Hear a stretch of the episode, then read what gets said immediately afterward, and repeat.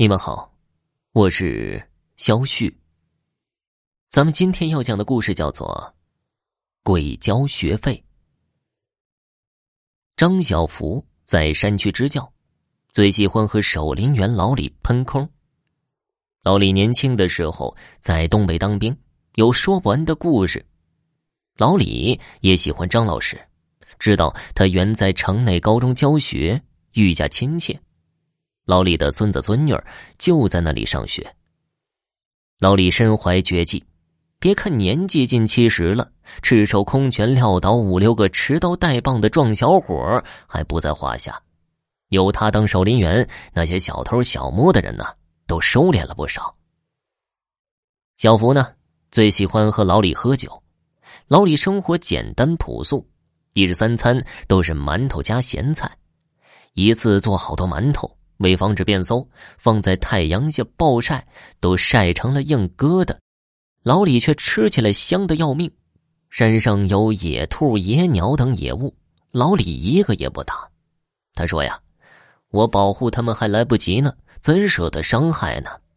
他一片善心，总有不法分子时不时的来偷猎。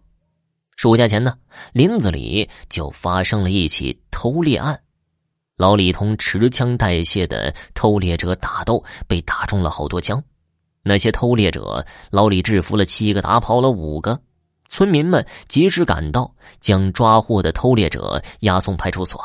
老李至死都抱着偷猎者的小腿不放，人们费了很大的劲儿，才将老李的手给扯开。老李英勇的牺牲了。小福支教结束，又到开学之际。回到原单位接任高三五班的班主任。以前的班主任说，班里啊有一对双胞胎的兄妹，学习成绩呢是顶呱呱的，只因家里穷，父母早亡，和爷爷相依为命。到了初中，兄弟俩双双住校，爷爷开始出外打工挣钱。如今呢，都几个月没回家了，所以学费还没交。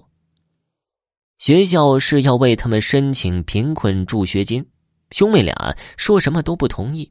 他们说呀，爷爷教育他们要从小自力更生，自己能吃苦熬过去的，坚决不要去求别人帮忙。无形中，小福喜欢上了这两个学生。人活着就得活一口气，失了骨气，做人还有什么趣味啊？有些学生在学校整日里挥金如土，荒废光阴。这兄妹俩却整日里早起晚睡，成绩持续稳定在年级前十名，穿着朴素干净，吃食多是白米干饭。小福也养着，找些名义为兄妹俩提供资助，却屡次遭到谢绝。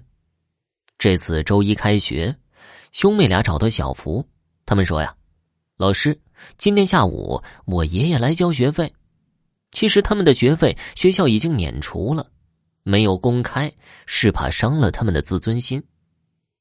下午四点来钟吧，办公室，小福在备课，突然看到一个特别眼熟的人影已死去的老李进入办公室。别的老师不在意，小福却惊得差点叫出声来。老李也看到了小福，很是惊讶，拍手暗示他不要声张。就问他：“谁是三年五班的班主任呢？我来给李征、李荣交学费。”小福好半天回不过神来，其他老师扯扯他的衣服，才惊醒过来，有些结巴的说道：“李李大爷，咱们去财务交钱吧。”小夫的表现让其他老师很纳闷这小伙子向来能说会道，今天是怎么了？吃错药了。来到校园，在一处僻静处，老李解释说：“我已经变成了鬼，好在阴间鬼判官是个好心鬼，给我充分的自由，可以继续在人间干活赚钱，供我的孙子孙女儿读书。我如今开始捡破烂收入还可以，能维持开销。”小福生性豁达。长舒了一口气。啊，两个孩子的学费学校已经免除了，不用交了，钱留着买些吃的补补身体吧。老李真是一头倔强的驴呀，非交了钱不可。应该出的钱，他们照样不能落下。老李交了学费，又怕影响小福正常工作，就赶快走了。